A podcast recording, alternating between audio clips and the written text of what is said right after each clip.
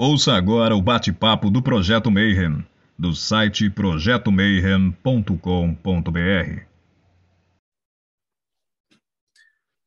Bom dia para quem é de bom dia, boa noite para quem é da boa noite, 93 para quem é de 93. Você está em mais um Boteco dos Illuminati e hoje a gente vai falar sobre um dos grimórios mais importantes medievais com um cara muito foda, que na verdade ele já faz parte do Boteco. E aí está o Thales Azevedo chegando atrasado.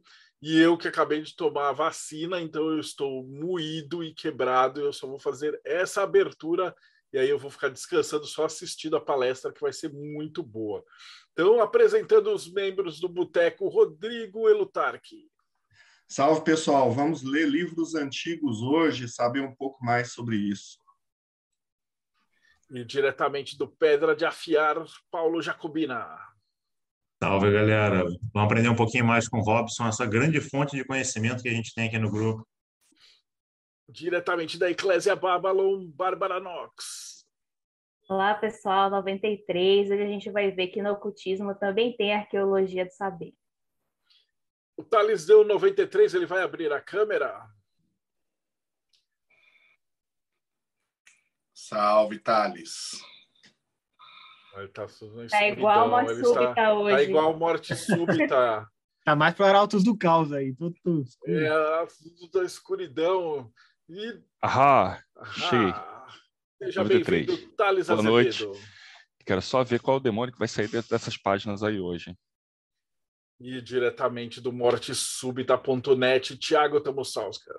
Boa noite, galera, tudo bom? Prazer estar aqui de novo com vocês. E hoje a gente vai falar com o Robson, né? Nosso, geralmente nosso co-host, mas hoje é o convidado de honra. E eu separei aqui um currículozinho dele para quem não conhece, para quem está entrando no bate-papo meio ainda pela primeira vez. Vamos, vamos ver quem é esse cara aí. E, e já adianto que ele está vivendo o ano Mirabilis dele, porque o que esse cara está produzindo é toda semana com um grimório antigo saindo de não sei aonde, traduzindo coisa de não sei como. É inacreditável a quantidade de coisa que ele está produzindo para tudo que é canto.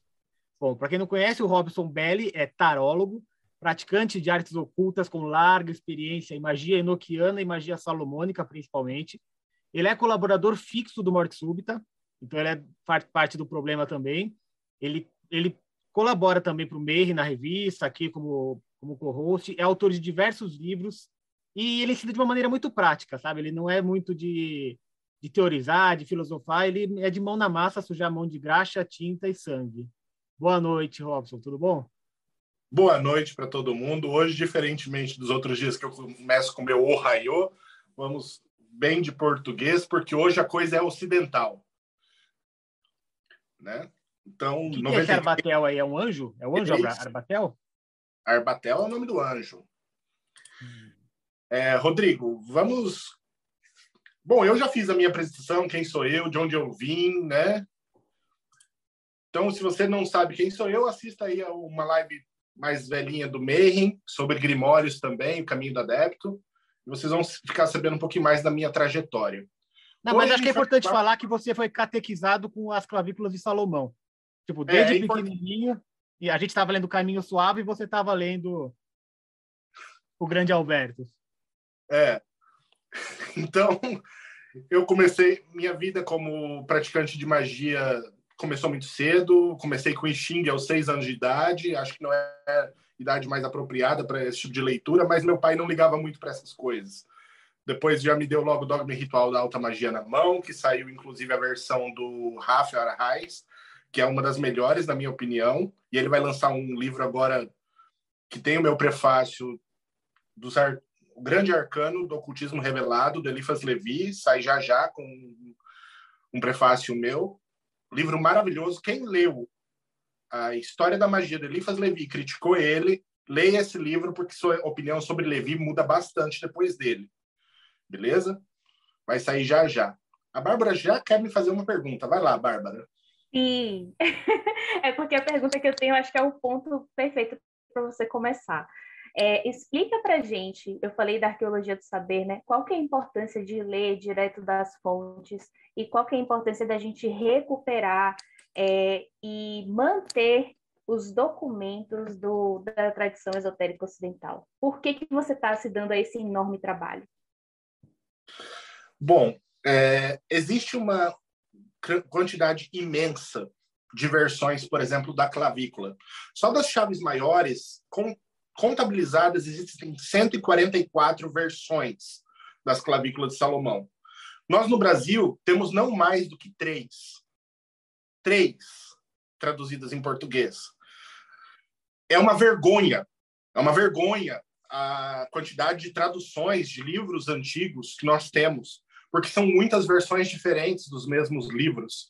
E o mercado editorial fora a Diamond que está fazendo a Diamond, algumas outras editoras estão fazendo um esforço gigantesco em trazer coisa legal, nova, diferente para a galera. A maior parte do lixo que nós temos publicado esotérico hoje no português é lixo, não é algo que vem realmente, não é algo que tem uma raiz na tradição grimorial, não é um, um grimório que realmente é, foi escrito. Por exemplo, eu vejo muito trabalho do Arbatel, trabalho vagabundo, trabalho derivado, trabalho que não é o Arbatel. O Arbatel mesmo, como ele deveria ser ensinado, com seus aforismos, seus 49 aforismos, são sete vezes sete, e tem tudo mais, a gente não vê. E é importantíssimo entender que esses grimórios, eles estão em museus, eles podem ser consultados, mas eles são de linguagem muito difícil, porque são em latim, alemão, grego, hebraico, e não é aquele alemão atual, é um alemão antigo, é um latim antigo, é um latim muito complexo. E trazer isso para nossa realidade, principalmente em português, que nós somos tão carentes desse material, eu acho de fundamental importância. A gente pegar esses grimórios antigos, alguém tem que fazer isso, pegar, dar uma soprada no livro, traduzir ele para português e publicar para a galera conhecer. Porque o ocultista brasileiro está acostumado com algum. Uma, ele tem uma biblioteca pequenininha ali de acesso a esses grimórios. E, e o que ele tem muitas vezes são traduções muito tendenciosas, são traduções muito fracas, com muito enxerto.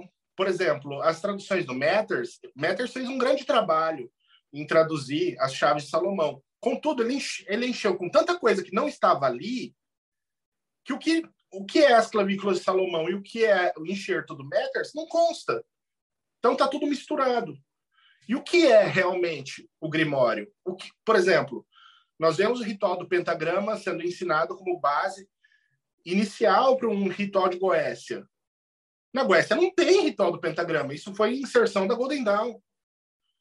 É, é, é recomendado? Claro que é recomendado, mas, tipo assim, não é do Grimório não está no Grimório. E isso é uma alteração do Grimório. Ah, Rob, você defende que Grimório é igual Bíblia? Então, não, não é isso, gente. Mas eu acho que se é um comentário à parte, se é uma inserção, aquilo tem que estar descrito. Olha, isso aqui é uma inserção.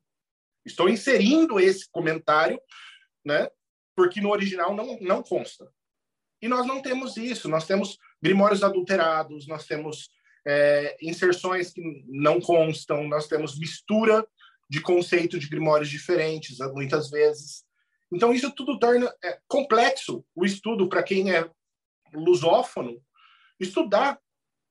Se você não acaba indo para o inglês, para o alemão, para o francês, para o latim, dificilmente você alcança material de alta qualidade a termo de grimórios. Nós tínhamos, nós temos a publicação do Skinner, do Ars Notória, custa 100 dólares, 500 reais hoje para o Brasil. Cada livro são dois. Eu, eu compilei o método de aplicação do Ars Notória e eu acredito que ele está distribuído via Kindle. Para quem tem assinatura do Kindle, grátis ali. Um, um, conteúdo que custaria 500 reais. Então é importantíssimo nós fazermos esse trabalho e trazer essa questão dos grimórios antigos na sua maior integridade possível. Eu não sou o melhor tradutor do mundo, eu tenho minhas falhas, muitas vezes eu peco um detalhe ou outro. Então, eu faço o melhor que eu posso para trazer a ideia, porque o que eu vejo hoje no ocultismo brasileiro é deprimente quando a gente fala sobre o uso das ferramentas, a gente vê muita coisa errada, a gente vê muita coisa faltosa, muita instrução errada. E isso incomoda bastante. Thales, você baixou a mão, mas você não foge de mim, não. Eu ia só comentar dentro dessa ideia que você colocou, acho que muitas vezes até, infelizmente, isso não vai ser só um fenômeno no Brasil, né? É, você vai ter um fenômeno também de pegar, às vezes, um grimório muito antigo que é inacessível, que as pessoas só sabem que existe, mas não conhecem o conteúdo, para às vezes tentar legitimar ou justificar práticas contemporâneas. Como você falou, assim, não é errado, só faz, só que é legal, assim, cara, avisa, né? Pô, isso que é contemporâneo, criei hoje, pô, eu achei que funciona. Vamos fazer aqui que é novo? É legal. Eu não tenho crítica com relação ao novo. Muito pelo contrário, eu sou muito pró você atualizar um grimório de uma maneira prática, mas sem, sem também passar para aquela porcaria de magia visual, onde você olha um sigilo na, na página de um livro e acha que está fazendo magia mental. Isso é porco, isso é nojento, isso é. Eu não tenho palavras para descrever o quão isso é medíocre a termo de prática mágica. Vai estudar, lê um pouquinho os grimórios. Para com essa besteira de querer achar que magia é mental, eu vou fazer tudo na minha mente. Vai lá, vai lá, faz aí que eu quero ver. É, eu entro naquela questão do Padre Quevedo. Se é o filho do diabo, dobre meu dedo com essa sua magia poderosíssima. Tipo, seu poder mental extraordinário. A maior parte das pessoas não consegue formar um templo astral e acha que consegue fazer magia no astral. Então, esse tipo de coisa, sinceramente, galera, pezinho no chão. Vamos voltar pro Vamos voltar para o que nós temos, para as tradições, vamos voltar um pouquinho para o que nós realmente recebemos, né? É, e vamos parar de fantasiar Magia não é coisa só da mente. Entidades não são arquétipos puramente. É, vai lá, Rodrigo. É, só um comentário. O, esses grimórios medievais, só relembrando que a gente já passou, teve entrevistados que falou isso. Eles foram escritos para acadêmicos na Idade Média que já eram instruídos como religiosos. Então, parte-se do pressuposto que eles tinham todo esse aparato e todo um certo conhecimento. Então, o Grimório era, iria acrescentar já no repertório do, da pessoa, do religioso. E outra coisa da magia vamos, mental, essa magia do caos preguiçosa, é que a proposta não era essa, né, gente? A proposta é você pegar tudo e você misturar tudo e fazer aquela salada e pegar só o que há de bom em cada coisa. Então, ou seja, era pegar, não era ficar, ah, eu vou acabar com você. Não. Vai lá, Tiago. É, só para acrescentar o que o Rodrigo falou, que da forma como eu vejo, a magia do caos também nem é tanto isso só de fazer salada com as coisas que já existiam, mas é de você descobrir em você algumas ferramentas assim mais mais atávicas, mais do, do núcleo duro mesmo seu, de mais instintiva e menos baseada em coisas de fora. Mas essa invenção das coisas de fora, eu acho maravilhosa. Essa, essa criação, essa experimentação, essa, essas novidades são boas. Só que elas precisam ter uma base. Aí eu lembrei de uma historinha que o Frederico IV, acho que é rei da Prússia, ele um dia ele chegou lá no, no, no, Observatório Astronômico da Prússia e quis tirar uma onda, né, com o astrônomo, né, e falou assim: "E aí, astrônomo? Não vou lembrar o nome do astrônomo agora, mas ele falou assim: "E aí, o que, que tem de novo aí no céu?" Aí o astrônomo olhou para ele e falou assim: "É, majestade, eu me pergunto se você sabe o que tem de velho." Então, às vezes a gente quer tudo, tanta novidade na magia, tudo, mas a gente às vezes está reinventando a roda. E tem muita coisa que lá atrás já resolveu o problema. Por isso que eu acho que é, é, é louvável esse trabalho que o Robson faz. Lembrando que eu não sou nada contra a magia do caos, tá? Gosto muito, inclusive, tem a obra do Sper, tem a obra do Carroll, tem a obra de muita gente legal da magia do caos. Eu super aprovo magia do caos de maneira como ela é na sua origem. O que eu não gosto é realmente dessa lambança que tem sido feita nos últimos dias a título de preguiça, a título de ah, eu não quero comprar o selo porque é muito caro, eu não tenho espaço para fazer minha ritualística, então eu faço mental. Tipo, parem de usar muletas e desculpas. Você quer praticar magia? Pratique magia. Você não tem condição de praticar magia? Fique na sua, volte para a igreja. Tá? Então fica meu recado básico aí. Vamos para a magia do Arbatel. Então, é, pode passar para a próxima próximo slide, Rodrigo.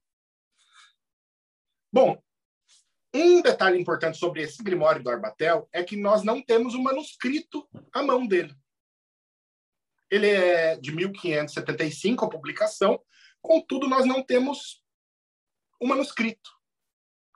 E isso torna uma questão complicada, que nós não temos ideia de onde está esse, esses manuscritos, ou esse manuscrito. Então, nós não temos. O que nós temos, nós temos impressões. Eles foram impressos. Aonde eles foram impressos primeiro? Na Suíça. Tá? Eles foram impressos primeiramente na Suíça e então foram distribuídos. Hoje nós temos algumas edições nas bibliotecas, como de Yale, Oxford, nós temos em Harvard, nós temos na Biblioteca do Congresso, nós temos em Leipzig, nós temos vários desses livros das primeiras edições hoje em bibliotecas, ok? E o que me estarrece muito com relação a esse grimório é que ele é extremamente curto, extremamente direto ao ponto, e o quanto há mistificação sobre a prática desse grimório, que é tão simples que chega a dar vergonha você querer criar algo mais simples do que isso, tá? Ele é um grimório muito simples, ele é um grimório muito curtinho, 49 aforismos apenas, e nós temos esses livros nessas bibliotecas hoje, que são, foram as referências da minha pesquisa quando eu fui fazer a tradução, ok? Então, vocês podem pesquisar por essas fontes, vocês vão acabar encontrando lá o Arbatel. Passa o próximo slide. A dedicatória do Arbatel eu acho muito importante, porque a gente vê que há um movimento de exclusão de Deus na magia moderna, né? exclusão da divindade, mas eu quero só lembrar que magia é a religião é a magia sancionada pelo Estado, tá? Religi religião nada mais é do que magia também. Então, nós temos esse movimento atual de negar a Deus, negar as divindades, negar é, as, essas entidades superiores, enquanto que toda a tradição grimorial que nós temos, quando nós pegamos os grimórios, seja ele qual for, nós temos uma fórmula muito simples. É pelo poder de Deus que você faz as coisas. E não por Deus, deusa, seja lá com o que você acredite. Eu respeito muito. Mas sempre nós temos essa fórmula. É pelo poder, sei lá, de Hecate, é pelo poder de Deus, Jeová, do judaico-cristianismo, que é mais, o mais frequente. Você vai encontrar sempre a mesma fórmula. Pelo poder Pelos da poderes de Grayskull. Exato. Pelos poderes de Grayskull, você faz alguma coisa. Porque você, mero humano, se tentar montar numa vassoura e tentar voar, você vai cair, porque você é trouxa. Entendeu? Só, só referenciando uma, um meme aí do Harry Potter. Tipo, gente, é pelo poder de Deus que você faz qualquer coisa dentro de magia. Magia não é tão diferente assim de religião. Então, se você menospreza o poder da religião, da fé, da oração, gente, volte duas casas, você errou alguma coisa no caminho. Beleza? Vamos lá. Agora, antes de tudo, produzido, produzido das trevas para a luz, contra todos os feiticeiros malignos e desprezadores dos dons de Deus, para proveito e deleite daqueles que amam verdadeira e piedosamente as criaturas de Deus e as usam com ações de graças para a honra de Deus e o proveito de si mesmos e para os próximos. Esse Grimório, Arbatel, ele é um Grimório muito positivista. Muito, muito mesmo. Talvez o mais positivista dos Grimórios. E ele traz essa ideia já desde o princípio, com essa dedicatória, falando que ele foi traduzido numa era de trevas, para trazer para a luz o esclarecimento, e no final a gente vai entender por quê que ele fala isso. Passo o slide.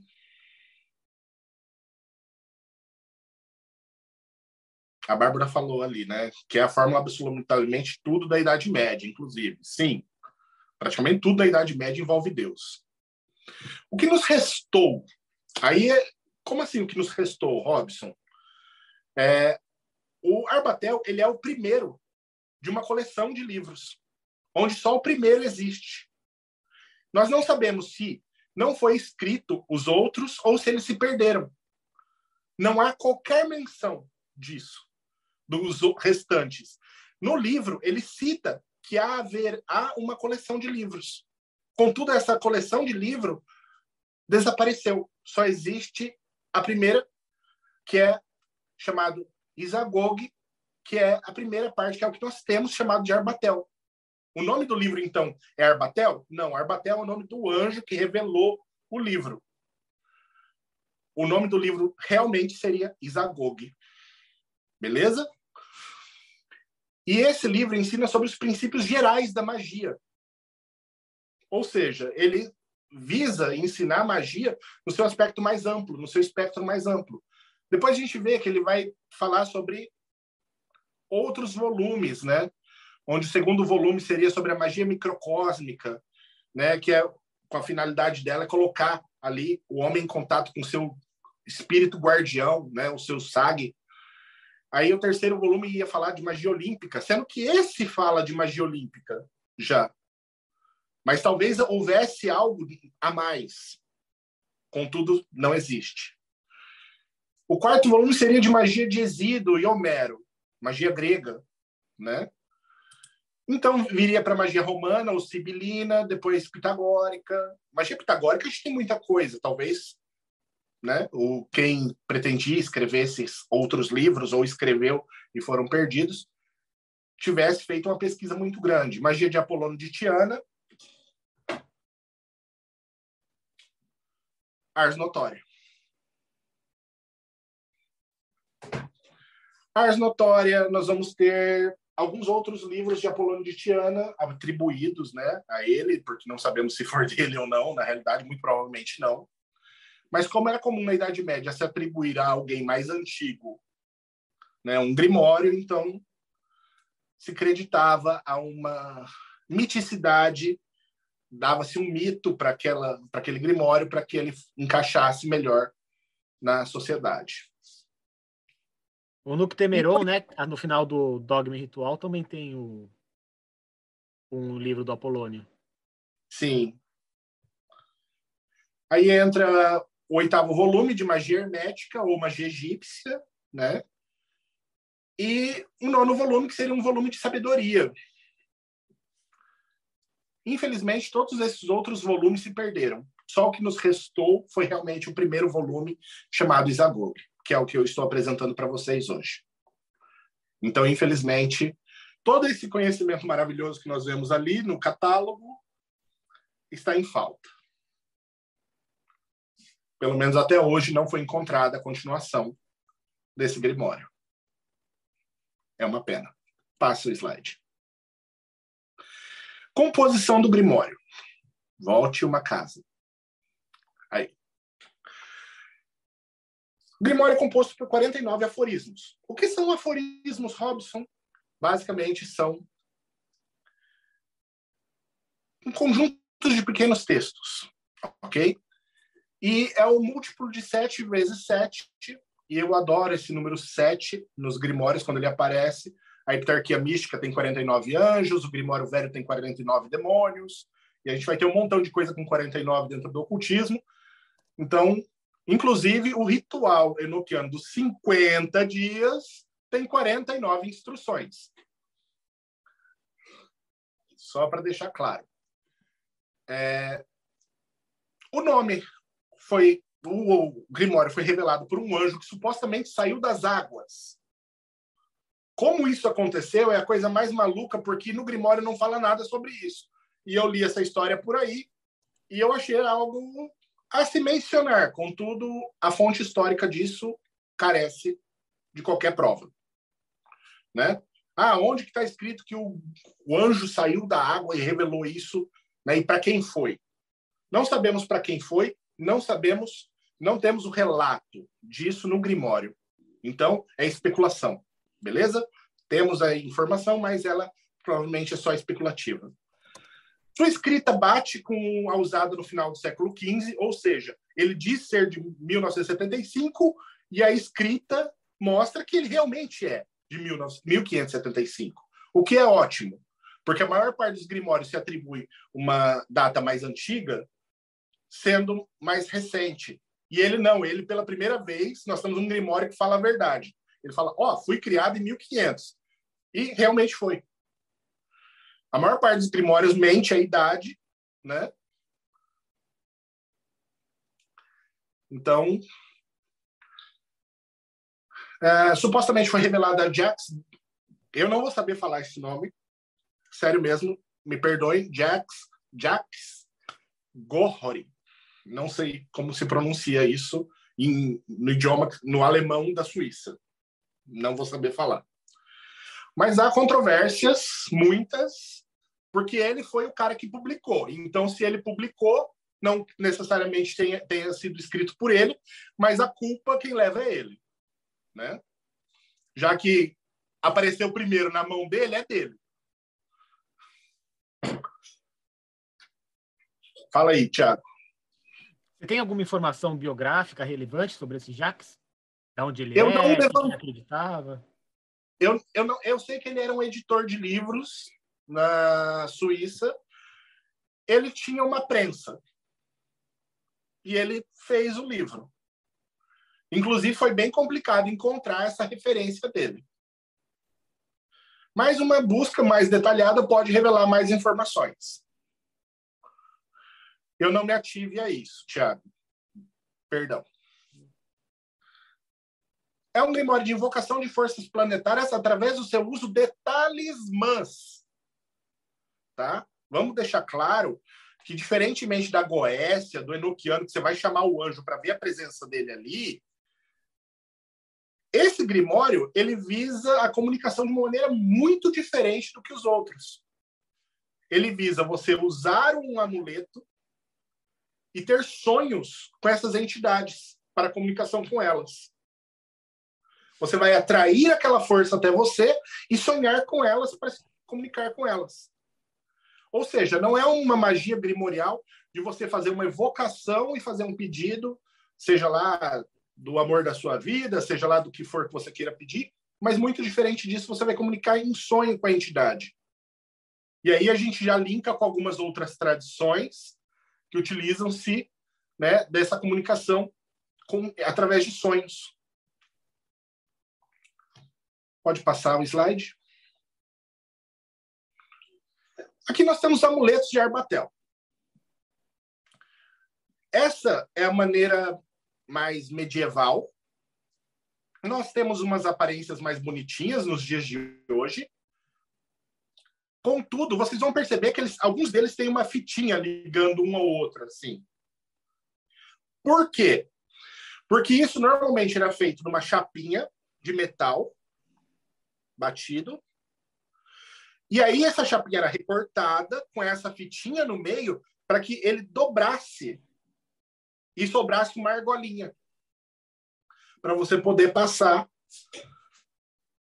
Então, era feito dessa maneira e eu acho muito interessante mencionar isso, porque, é, ou seja, é um detalhe, mas um detalhe que eu achei relevante mencionar que era feito dessa forma, essas medalhas. E aí vocês vão perceber que eles não estão espelhados de um de ponta cabeça para o outro. Era uma coisa meio porca a nível medieval mesmo, eles faziam assim. É, fala. Pronto. Fica de lado, né? É, aí você põe ele vai ficar de lado, uma coisa bem esquisita. Mas era feito assim antigamente e ninguém ligava para isso, né? Não era uma época tão Nutella quanto a que vivemos. Até porque era para você usar, não era para mostrar para as outras pessoas, né? Exato, Paulo. Exato. Então, aí está a versão mais antiga que eu encontrei dos amuletos, tá? É, o Bruno fez uma pergunta Essa comunicação implica na necessidade do magista dominar técnicas de projeção astral semelhantes, Robson? Ou seria algo dispensável? Completamente dispensável. Você usa o amuleto, vai dormir e você vai sonhar com o bicho. Beleza? Esse Grimório, gente, ele é, é, ele é extremo do simplista. Ele é extremamente do simplista. Você vai fazer a conjuração, vai pôr o amuleto, fazer a conjuração, fazer o que você tem que fazer, até mesmo um pedido para o ar. Não usa círculo mágico, não usa altar. Não tem nada disso, não tem varinha mágica, não tem, não tem nada dessas coisas. Você vai usar o amuleto, fazer a, a oraçãozinha ali que está no livro, vestir o amuleto e você está invocando para si, para dentro de si aquela força planetária, aquele aspecto da energia planetária.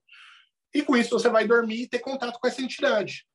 Em resumão, assim, o que, que o Arbatel faz é isso. Não precisa de círculo, não precisa de altar, não precisa de porcaria nenhuma. Não precisa de bola de cristal para ver o bicho na bolinha. Não, nada disso. Nada disso, galera. O Arbatel não ensina isso. Se alguém está ensinando o Arbatel dessa maneira, creia, está indo pelo caminho errado. Beleza? Tiago? É, a confecção desses amuletos, ela tem algum procedimento específico? Ou você pode, eles podiam pegar e pedir para alguém fazer para eles? Para o Durso não é, fazer? Não, não é descrito nada no Grimório a respeito da confecção. Então a gente pode pegar esse aqui, mandar para o Durso e ele manda de volta para a gente ele manda de volta para vocês, vocês fazem a purificação e consagração como desejam, né? Porque também não consta nada disso. Hum. Os grimórios eles têm muitas ausências nas suas instruções, beleza, galera? Até porque se presumia que você entendia um básico de religião e de, de algumas práticas ali, de como purificar, consagrar um objeto. Pode passar dos amuletos. Regências. Gente, o que, que é isso, né? Calma. O Arbatel, ele diz que existem eras qual cada uma das entidades rege aquele período. Nós vamos ver ali uma listinha do tempo, né? Nós vamos ver que de 60 a.C. a 430 foi Betor, depois a gente vai ter de 430, 920 Paleg. Nós vamos ter de 921 a 1410 Ok. Aí a gente vai vir de 1411 a 1900 Hadith. E Hadith é bem interessante o nome, né? Lembra algumas coisas aí. Aí a gente está na época de Opiel, de 1901 até 2000, é, 2390. E o Arbatel ele diz que a regência desses espíritos olímpicos. Meu áudio cortou? Não. Ok. A regência desses espíritos olímpicos dura esse período de um, mais ou menos 490 anos. E eles têm essa duração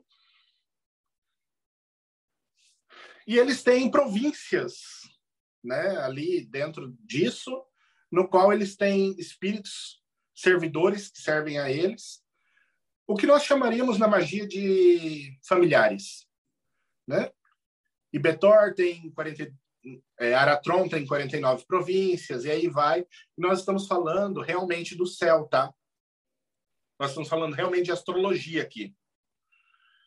Arbatel é um grimório que fala sobre magia planetária, beleza? Então, vamos lembrar que como toda magia do período ali de 1500, de 1000 até 1800 quase, todas elas eram praticamente salomônicas só. E a magia salomônica é de cunho fundamentalmente astrológico.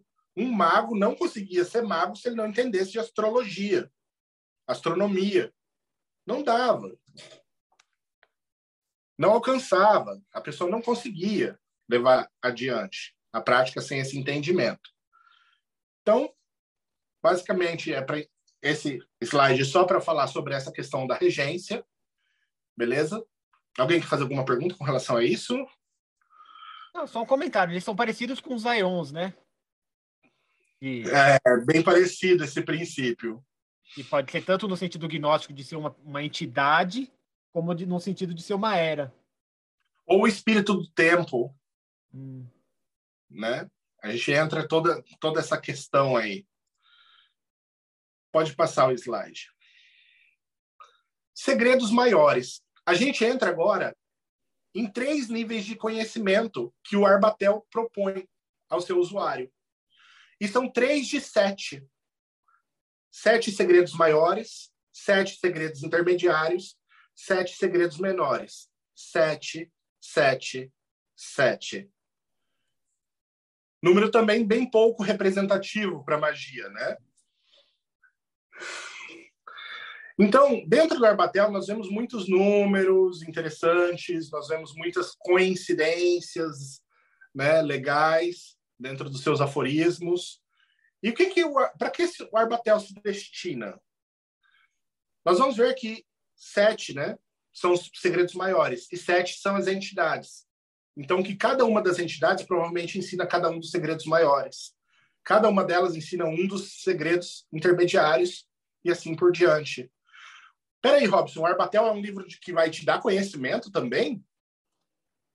Vamos entender um pouquinho melhor essa questão. Ali embaixo a gente vai ver estes sete segredos, um homem honesto e com a sua mente e coração constante pode aprender dos espíritos sem qualquer ofensa a Deus. Ou seja, você pode aprender também coisas com os espíritos. Na verdade, o Arbatel, mais do que ficar pedindo para o seu boy voltar, ele é para você aprender alguma coisa com ele. Beleza? Desde que seja homem honesto, né? é, isso fica bem em falta nos dias de hoje, às vezes. Vamos lá. A primeira coisa é a cura de todas as doenças, espaço de sete dias, seja pelo sigilo, seja pelas coisas naturais ou pelos espíritos superiores. Ou seja, uma das finalidades é a cura. Obter, saber como curar doenças. Muito prático a quem? A médicos. A segunda é ser capaz de prolongar a vida de tudo que envelhece, daquilo que nos agrada, ou seja, uma vida corpórea e natural. Alquimia, vamos lembrar de alquimia aqui? Vamos começar a lembrar de alquimia? Beleza. Tiago, quer comentar alguma coisa? Não, termina de ler a sete, daí eu comento. Beleza. A terceira é ter obediência das criaturas e dos elementos, que estão na forma de, dos espíritos pessoais também, como gnomos, fadas, ninfas, dríades e espíritos dos bosques. Crowley aprovava muito a brincadeira com esses tipos de seres. O quarto é ser capaz de dialogar com conhecimento e entendimento de todas as coisas visíveis e invisíveis e entender o poder de cada coisa a que a ela pertence. O xamã, talvez, né? Entender o poder das ervas, das pedras. O quinto é do homem seja capaz de governar a si mesmo de acordo com a finalidade que Deus determinou para ele, a verdadeira vontade. O sexto é conhecer a Deus e Cristo e seu Espírito Santo. Essa é a perfeição do microcosmo. Lembrando que o sexto também remete à ideia de conhece a ti mesmo, conhecerá os deuses, né? E as estrelas. O sétimo é, é ser regenerado como Enoque. E ai, cadê você, Ulisses? O rei do mundo inferior. Essa afirmação final, eu desconfio que há algum erro ali. Mas, tudo bem. Enoque, rei do mundo inferior. Hum, Mas é aquilo, não estou aqui para julgar o livro. Estava assim na, no original, vai ficar assim. É porque foi escrito por um anjo, então o Enoque é de baixo, entendeu? Ah. Para ele a gente está embaixo.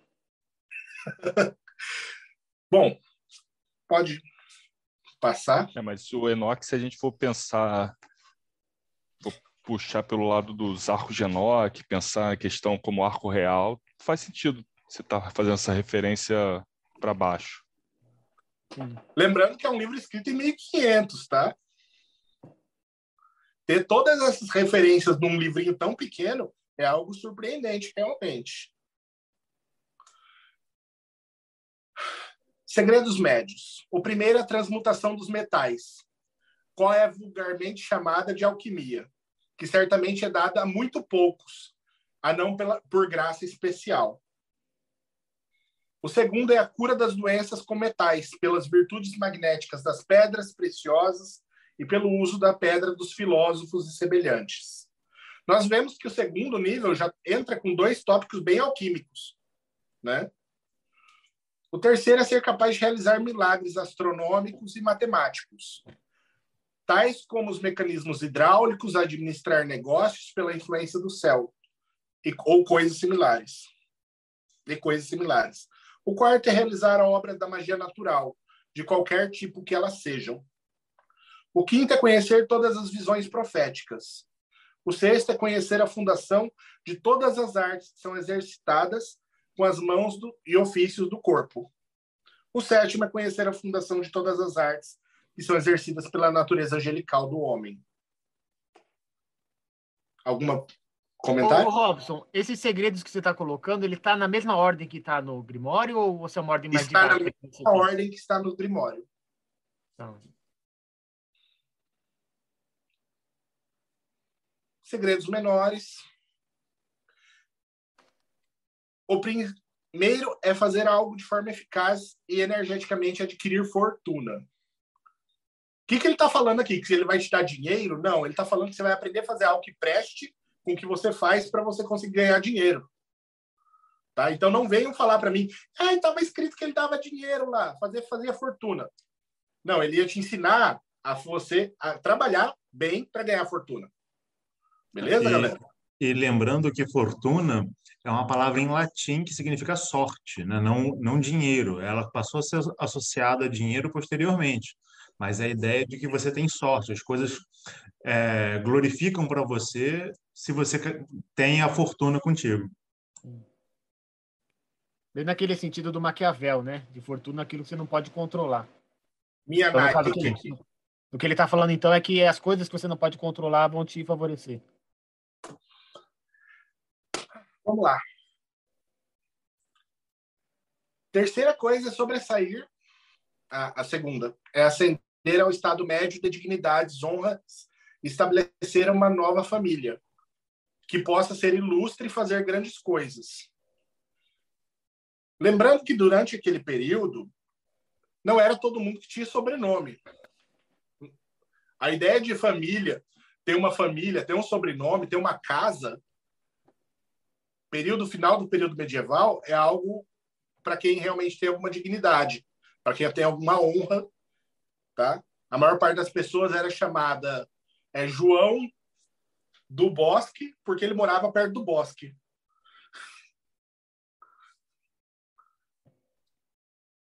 A terceira coisa é sobressair em questões militares e alegremente, alegremente alcançar grandes coisas e ser chefe do comando dos reis e príncipes. É se tornar influente, basicamente. O quarto é um bom é ser um bom amo de um lar, tanto no interior quanto na cidade tanto no interior quanto na cidade. Realmente é algo bem positivo, né? Quando você para para pensar que ninguém estava muito preocupado em dar, eh, tipo, ser uma pessoa amável e legal naquele período com a sua esposa, esse tipo de coisa. É bem, bem surpreendente, tipo, você pedir para um espírito te ajudar a ser realmente um cara legal na sua casa. Eu, na verdade, praticamente nunca encontrei referência assim em nenhum outro grimório. É algo com certeza desejável? Sim. Há muita pessoa que é, tem coisas bem ruins que faz com a família. O quinto é ser laborioso e afortunado comerciante.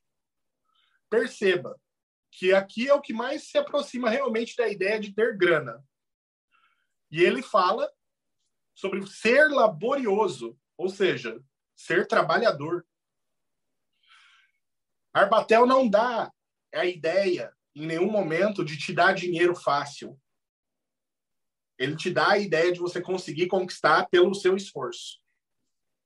O sexto ser filósofo, matemático, físico, de acordo com Aristóteles, Platão, Ptolomeu, Euclides, Hipócrates e Galeno ser um bom teólogo, estudioso bíblico e escolástico, educado em todos os escritos de teologia antiga e moderna.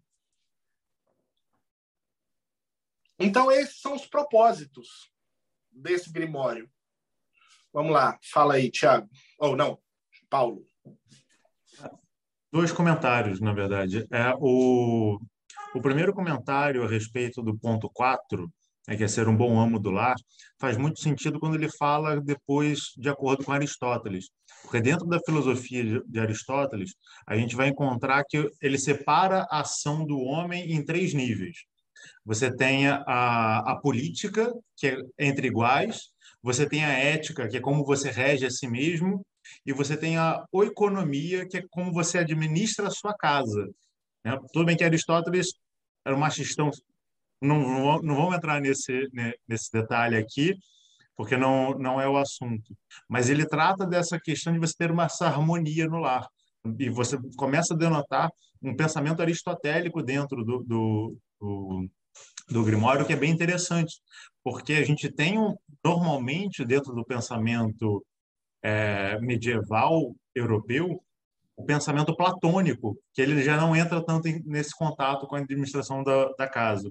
E o segundo ponto, que é em relação ao ponto o, o quinto, é a ideia de ser laborioso, que a gente, a gente associa muito a ideia de trabalho, mas é um trabalho diferente, porque o labor vem vem de uma palavra em latim que significa do suor do corpo. Então você tem que utilizar o seu corpo para poder fazer as coisas, não é não é viver de renda, por exemplo. E dentro do trabalho mágico, como você mesmo comentou, não é só magia mental, você precisa utilizar outras coisas. E você vai, começando a pegar essas chaves de interpretação quando você tem essa bagagem para ver o como você deve praticar de fato tudo isso.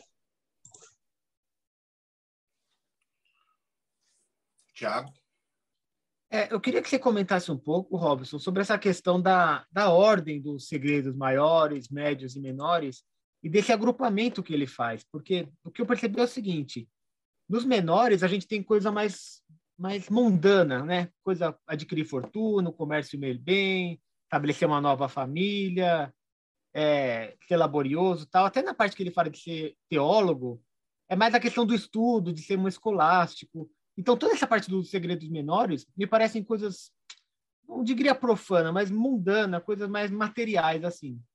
No meio, os segredos do médios, parece que são umas coisas mais mágicas, no sentido de alteração de, dos metais, das curas das coisas, das, das profecias, do conhecer o fundamento das artes, uma coisa mais esotérica. E no maior, que é o que você leu primeiro, é uma coisa bem mais espiritual. É lógico, tem essa essa roupagem cristã, então, de conhecer Deus, conhecer o Cristo, conhecer o Espírito Santo, ser regenerado. Então, ou seja, ele está falando que o mais importante do que esse Grimório está te ensinando é essa, essa parte espiritual. Mas também tem essa média e também essa menor. E ele ainda coloca nessa ordem. E aí eu me lembrei daquela palestra que você deu sobre as clavículas de Salomão, de que o seu pai te ensinou que, que a ordem das clavículas estavam trocadas. E que primeiro você tem que começar pelo ars notória, que é a questão da oração tal, para lá no final você incluir a, a questão da goétia. É a mesma lógica que a gente tem aqui dentro? Se quiser comentar um pouquinho? Eu acredito que seja a mesma lógica, é a lógica da descida da pomba. É... Como é algo recebido dos anjos para os homens, então é algo que sempre vem de Deus para nós, do mais elevado para o mais baixo. Então, a ideia, eu acredito que permanece a mesma, de evolução, né? não a partir do ponto de onde nós estamos, mas a partir da revelação divina, nos ajudando a trabalhar desde os aspectos mais profanos, mais baixos das nossas existências, até poder alcançar os segredos maiores. Né? Mas primeiro você começa com os grandes, em vez de começar com os pequenos. A gente pode alguma... Ele coloca alguma questão de requisito, por exemplo, você só vai conseguir os menores se você conseguir os maiores primeiro? Ele coloca. No Grimório nós temos alguns requisitos, mas não nesse aspecto, tá? A gente não vai encontrar isso dessa maneira. A gente vai encontrar com relação à devoção, à prática, a, a mais algo mais relacionado ali a realmente a você estar se empenhando naquilo que você tem feito, e todo esse sentido. Ah, mas isso não é magia então, Rob. Se eu vou ter que me esforçar, não é magia. tipo, é a uma geração inteira, né? Tipo, a magia não vai fazer o trabalho para você, gente. Entenda isso. A magia não vai fazer o seu trabalho. Ela vai te ajudar a você fazer o seu trabalho. É algo muito diferente. E se você está buscando facilidade na magia, sinto muito. Bateu na porta errada. Tipo, porque a magia muitas vezes não simplifica a tua vida, ela complica. Porque ela vai cobrar de você uma evolução, um desenvolvimento, uma devoção. E quando a gente fala de devoção, a gente não está falando só devoção a Deus, a gente está falando de devoção ao estudo, à prática, à constância, à disciplina, e tudo isso, né? Paulo?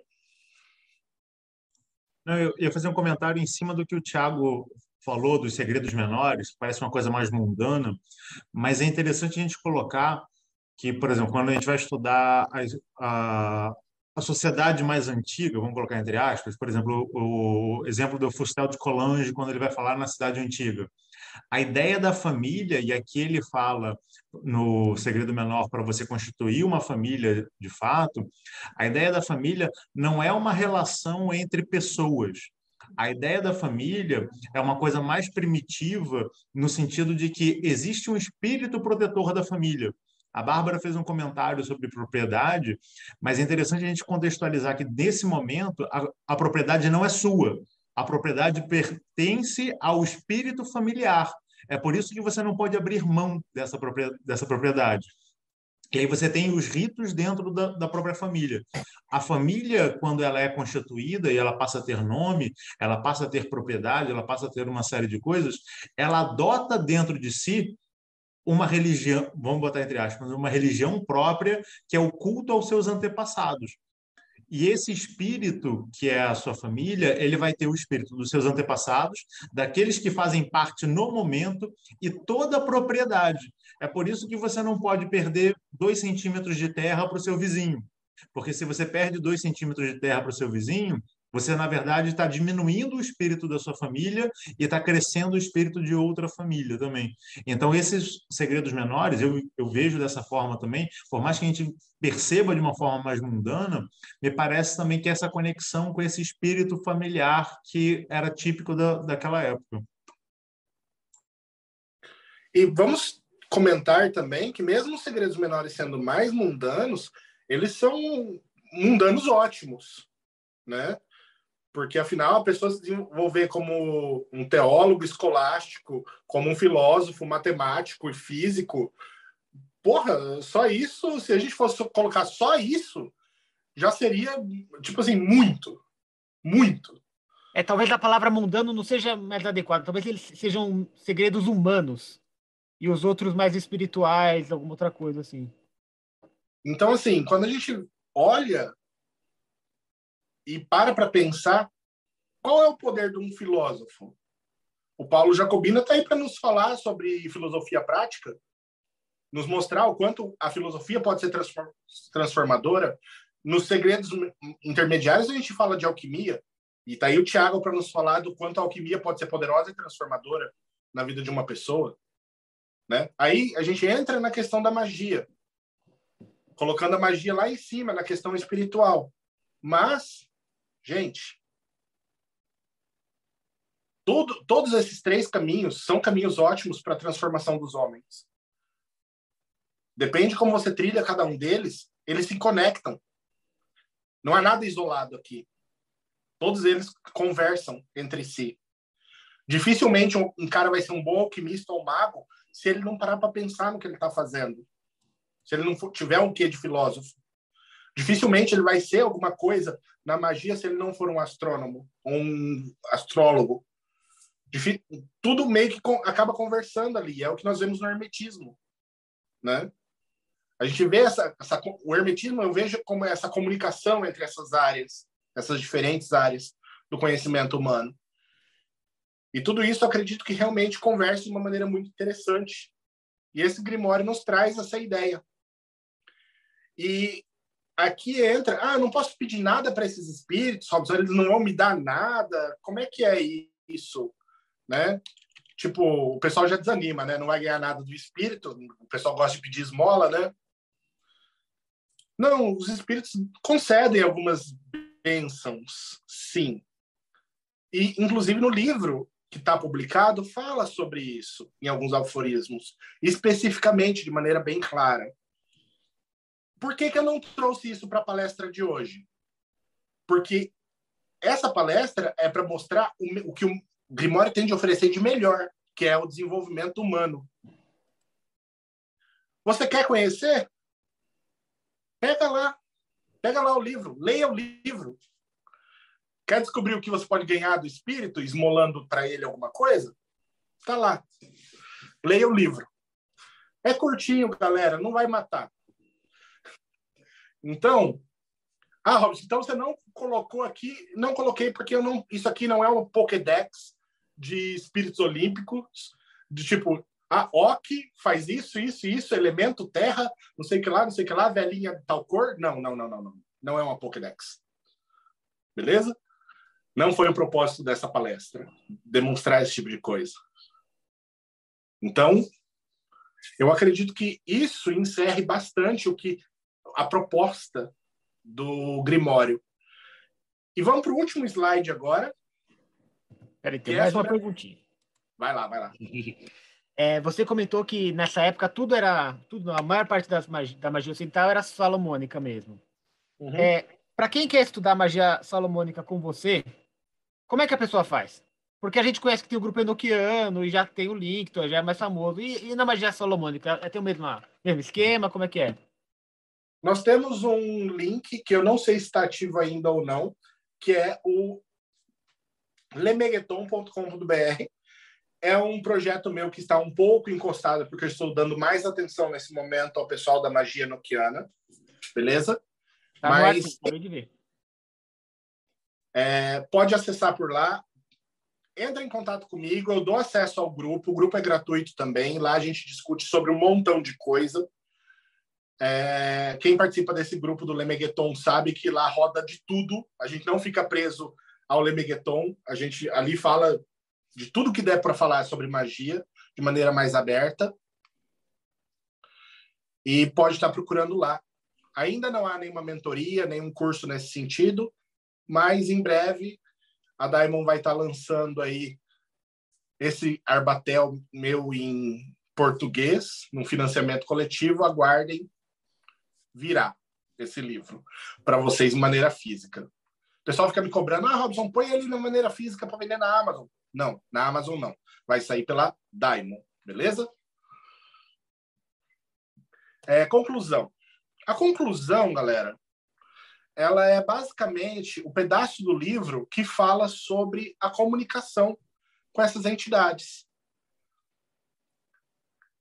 A outra forma mais comum pela qual os segredos podem ser revelados a você, mesmo sem ter o conhecimento. Ou seja, mesmo que você não lembre dos sonhos que você vai ter, né? Eles serão revelados a você. Vindos de Deus ou dos espíritos, que é através dos sonhos e através das poderosas imagens ou impressões, mentais ou das tuas constelações de nascença. Através das inteligências celestiais, da mesma forma surgem os heróis. Bem como as pessoas mais sábias do mundo. Aí ele cita vários filósofos, no final fala de Hermes Trismegistus, o pai dos segredos, juntamente com. Aí ele cita mais dois, eu não sei porque ele não colocou junto, mas tudo bem. E eles tinham dentro de si to, todos os poderes desses segredos. E dizem também que Homero, Exílio, e ele começa, ele vai citando, dando autoridade cada vez maior, né, através do nome de grandes mentes, ele fala que todos eles conheciam esses segredos de uma maneira, de uma certa maneira, que é através dos sonhos, através do seu pensamento, através de impressões mentais, né? Que é como isso vai se manifestar para você. É de um princípio geral que cada um possa identificar o seu espírito guardião. Aí eu coloco SAG, é uma abreviação, é uma colocação minha, e que ele obedeça que ele obedeça como se fosse a palavra de Deus. E ele deve acautelar-se das armadilhas do espírito do mal. e que ele evite as calamidades de Brutus e Marco Antônio. A terceira forma de trabalho é, pois, sem a vontade divina, pois sem a, é, a terceira forma de trabalho, pois sem a vontade divina nada é grandioso ou maravilha, ou maravilha pode ser alcançada, como diz o verso. Nada tu podes dizer ou fazer se não for a vontade de Minerva. Isso está no Grimório, tá? Lembrando que é um Grimório judaico-cristão, cita Minerva ali como deusa, mas então entendam o seguinte: no final ele repreende ali os Kakomagi, né, como ele chama, os magos malignos. Nós abominamos todos os Kakomagi que com superstições proibidas associam-se com demônios. E embora eles alcancem determinadas coisas permitidas por Deus, em troca eles sofrem punição dos demônios. E assim o diabo também faz com que as coisas más aconteçam, como testificam as escrituras sobre Judas. Aqui são referidas toda a idolomania dos tempos antigos da nossa era e o abuso da divinação, que foi tão comum entre os pagãos. Aqui também estão relacionadas as obras dos mortos carônticas, pertencente ao submundo, como o trabalho de Saul com a mulher, a profecia de Lucan do soldado morto enquanto ao resultado da batalha na Farsália e coisas similares. Ele adverte muitas vezes no Grimório sobre a magia maligna. Ele é muito contra o Grimório, ele deixa bem claro que se for para você se conectar com alguma coisa que seja com algo bom, né? E ele repreende bastante o uso desse tipo de prática demoníaca, né? Ele fala que quem se conecta a demônios acaba pagando por isso. No final, esse livro ele se apresenta de uma maneira muito simples, com práticas muito simples, que se resumem em, como disse no começo, fazer um amuleto, purificá-lo, consagrá-lo, fazer uma conjuração, fazer o seu pedido com ele no seu pescoço, não em um altar, não em outra situação, no pescoço, galera. É um amuleto. Amuleto. Tá? Então, por favor, se você quer que o amuleto funcione, eles têm que estar no seu lindo corpo. Não pode estar em outro lugar. Beleza? É... Obrigado, né? A gente tinha previsão de mais ou menos uma hora de palestra, eu acho que a gente cumpriu. Agora fica aberto se alguém quiser fazer alguma pergunta para a gente já ir também para as nossas considerações. O Robson, você diria, parece um, parece bem simples, bem mais simples do que eu imaginava quando estava vindo para cá. É, você diria que o Arbatel é uma boa porta de entrada para a magia solomônica? Para quem quer começar ou, ou você ainda. Porque na outra palestra você sugeriu o Ars Notória. Olha, ele é uma porta de entrada simples, sem muita frescura. Né?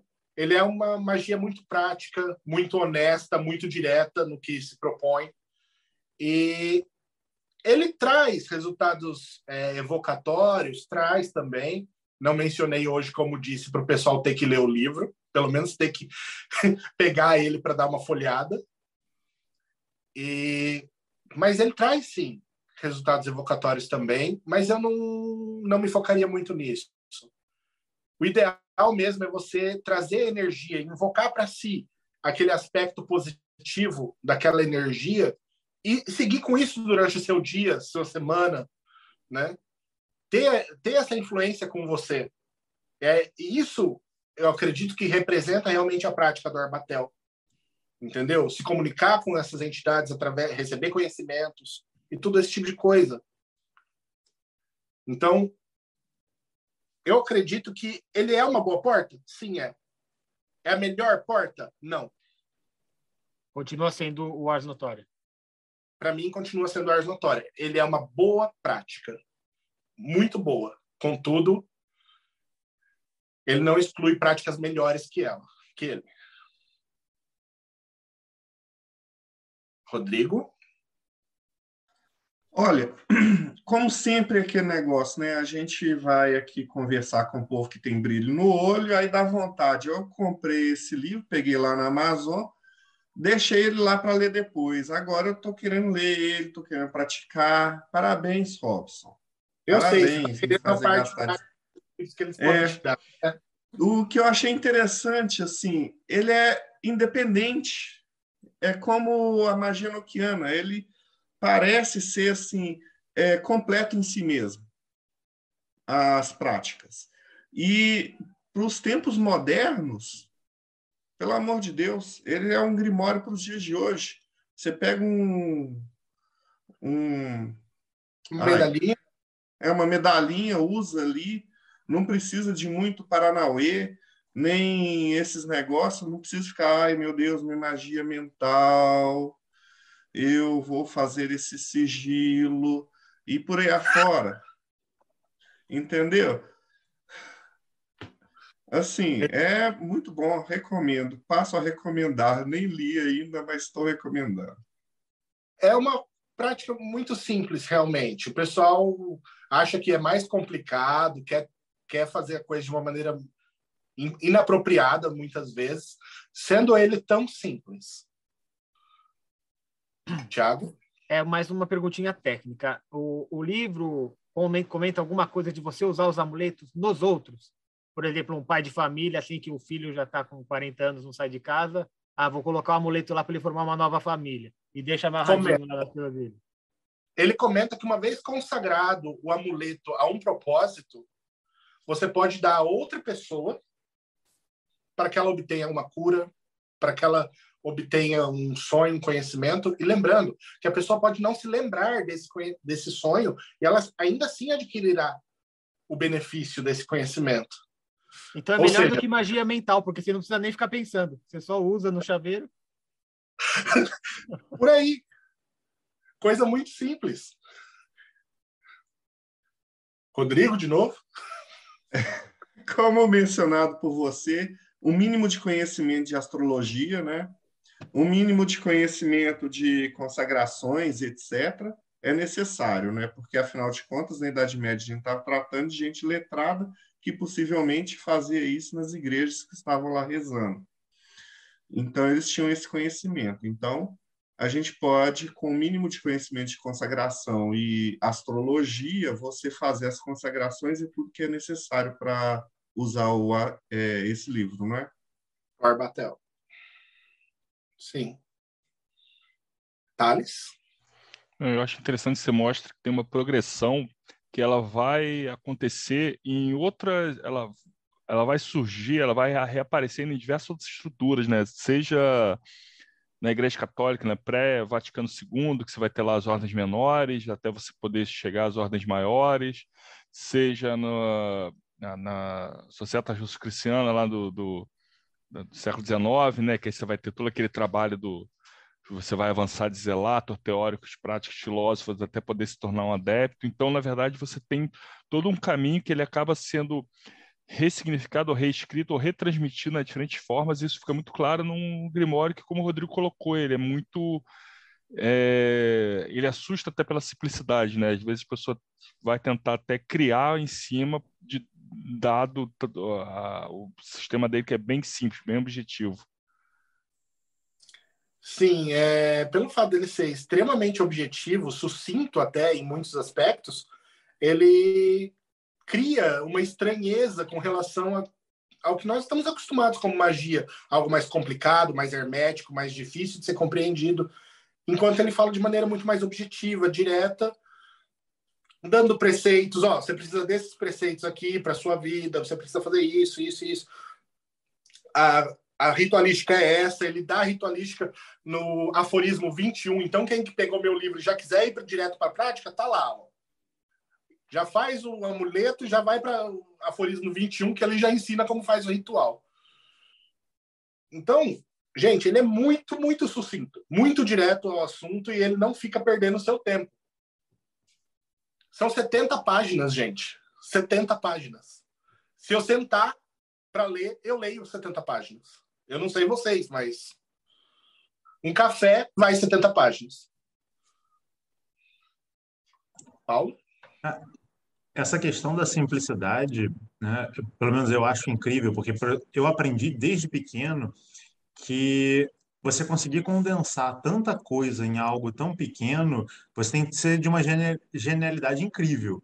Porque você, você vai encontrar muita gente aí que vai escrever sobre um aforismo mil páginas, pelo menos, e não vai ter a profundidade que você vai encontrar numa coisa tão pequena assim e tão, e tão robusta, né? Porque vai ter uma série de camadas de coisas que você vai conseguir é, abordar naquela coisa que parece simples, e é interessante a gente colocar isso para quem está nos acompanhando, porque às vezes a gente tem um certo desdém para coisas que são, ah, um livro pequenininho, ah, isso é muito simples, isso eu já vi em outro lugar. Não, dá uma olhada nessas coisas também, que é, é fundamental você estudar essas coisas que, que parecem simples, às vezes elas parecem simples porque ela tem uma linguagem que fala direto com a sua alma, então você tem essa facilidade e você não percebe que ela é simples é, e você não acaba uh, correndo o risco de julgar que é algo que é simples porque é ruim. Não, ele é simples porque ele é profundo também. Então ele fala direto com você. Ótimo tema, ótima apresentação. Mais alguma consideração? Tiago, você está mutado, amigo. É, Já você... que estamos nas considerações finais, também agradecer o Robson pela tradução do trabalho que ele fez e por apresentar ali para gente. E a dica de hoje é entrar no mortesubita.net e procurar Robson Belli, porque esse cara já tem mais de 27 textos publicados no Morte Súbita. Então vai lá que vocês vão ver bastante Estamos coisa. Começando. Fora o que está na fila de publicação, né? Nas Bom, considerações pessoal. finais, vou aproveitar aqui agora. Entrem no catarse.me barra TDC, tá? Vocês vão fazer parte do projeto Mayhem, aonde vocês vão ter acesso à revista de hermetismo, tá? Nessa revista, vocês vão conhecer pessoas legais aqui que escrevem textos interessantes. Vocês vão ter assuntos bem interessantes e vocês vão poder fazer parte de uma série de grupos do Telegram com gente é, assim fantástica, comentando de tudo sobre tudo, com arquivo, com tudo. E mais, você vai poder fazer parte dessa gravação aqui. Você vai encontrar esse pessoal aqui para conversar, para estar nesse boteco virtual aqui, para é, ver esses assuntos. Pode não parecer, mas antes de iniciar a gravação, a gente estava papiando aqui, e depois que a gravação termina, a gente continua papiando. E quem tem acesso a isso é o pessoal que está no Mayhem. Tá? Não se esqueçam de é, dar o joinha, compartilhar, é, apertar o sininho e etc. Thales? Eu achei sensacional, adorei. E um ponto até que o Thiago comentou no início que tem que vale a pena comentar que esse cara tá uma máquina, porque pô, passa um mês que já tem e-book novo e cara tá num momento dele que cara é muito material legal, tradução bacana, preço acessível, é, linguagem acessível. Pô, Robson, meus parabéns. A comunidade brasileira com certeza agradece pra caramba. E só tenho a dizer arigatô, mas só porque você está no Japão. Toitashi Master, que é o não há de que em japonês. É, tá, você não vai falar do, da Eclésia Babylon e etc? 93? É a Bárbara. A Bárbara faz o merchan. Ah, tá. É assim, ó, quando estamos nós dois aqui, Thales deixa para mim, entendeu? Ele já já puxa. É que nem você é o youtuber do, do, do Boteco, eu sou a marqueteira da Eclésia. então, Robson, você é sensacional, um cara que eu admiro demais. É... Nossa, o, o trabalho que você está fazendo pela comunidade é realmente incrível. Foi extremamente didático, como eu falei, eu, eu tenho a impressão de que chegou num patamar que você já lida com isso há tanto tempo, que é né, o hashtag Robson cansado, o ocultista cansado, Você falou assim: olha, eu vou fazer esse negócio aqui, que é para ninguém ter mais desculpa nenhuma. E aí você está fazendo, tipo, a, a fundação. E realmente é, você colocou o feijão com arroz no prato, não come quem não quiser comer, né? Mas, tipo, não tem mais desculpa. Muito obrigada por isso, eu sei que não é fácil. E, fazendo o meu marketing, a Eclésia é uma instituição religiosa agnóstico-telêmica cuja figura central de culto é Bábalo. Nós somos abertos a todos, fazemos eventos ritos, tanto online quanto presencialmente. Temos sacerdotes em algumas capitais e esperamos que isso seja cada vez maior. É, então, se você tem interesse numa comunidade telêmica diferente do, da maioria das ordens e que é muito aberta, muito leve, vem, vem com a gente, porque lá é bem interessante, bem bacana e muito profundo. É, Paulo Jacobina e a Pedra de Afiar? Antes de falar da pedra, agradecer ao Robson mais uma vez pela brilhante palestra. Né? Eu acho que ele produz tanto porque ele está no futuro, né? Então a gente começa a entrar em contato com, com o material dele. mas, mas, como o, o próprio Robson falou, a ideia da filosofia é fundamental para você se conhecer, né? É, tudo, a gente vai intercalar tudo isso. E dentro do Pedra de Afiar, a gente tem uma série de vídeos lá no YouTube que vão ajudar você a refletir sobre como você se coloca no mundo, mas principalmente como você se coloca dentro de si. Dá uma olhada lá, se inscreve no canal e deixe seu comentário nos vídeos que você gostar. É, antes de passar a palavra final aqui para as considerações do Robson, tem uma pergunta do Antônio Zuliani para o Marcelo. Vai rolar financiamento das medalhas desse é, Arbatel? É uma ideia, hein? É uma ideia. A Olha. já, já provou que dá para fazer a medalha. Ah. Oh, boa. Já é, onde que eu pago, Marcelo? Para fazer parte do financiamento. É, o Arbatel já está em diagramação, né? A gente só não sabe se vai entrar nesse financiamento agora ou, ou no próximo, mas já é um, é um é, então, fato. beleza. Eu queria agradecer o Robson. Hoje, hoje eu fiquei quietinho aqui, só olhando que eu tô tomei a, a terceira dose da Janssen e acordei moído. Tem uma medalhinha então, para isso, Marcelo. É, agora eu tava olhando, falei, olha, medalhinha para isso, cara. Mas você viu, você já pode ficar orgulhoso da gente, que a gente não desorganizou tudo, deu certo. Ficaram perfeitos, cara. Já vou me aposentar. Eu queria anunciar que eu tô, tô indo embora a partir do próximo. Bom, gente, foi é, maravilhoso. Robson... Robson Belli, Eu agradeço a oportunidade de ter feito essa palestra aqui para o pessoal. Realmente, eu sou um ocultista cansado de ver porcaria. E eu gostaria de ver um cenário nacional muito melhor do que eu vejo hoje. E eu espero que minhas contribu contribuições realmente estejam ajudando a trazer algo de bom para a galera.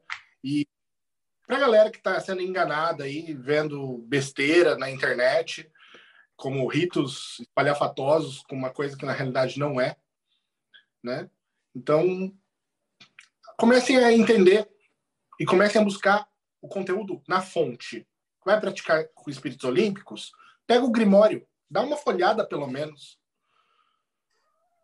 Ajuda bastante, galera. Fechou. Então vou me despedir então. Se você que acompanhou a gente, nesse episódio para compensar hoje. Ah, deixa eu só avisar, né? Todos aqui que estão presentes já estão com palestras de, de Coringa, né?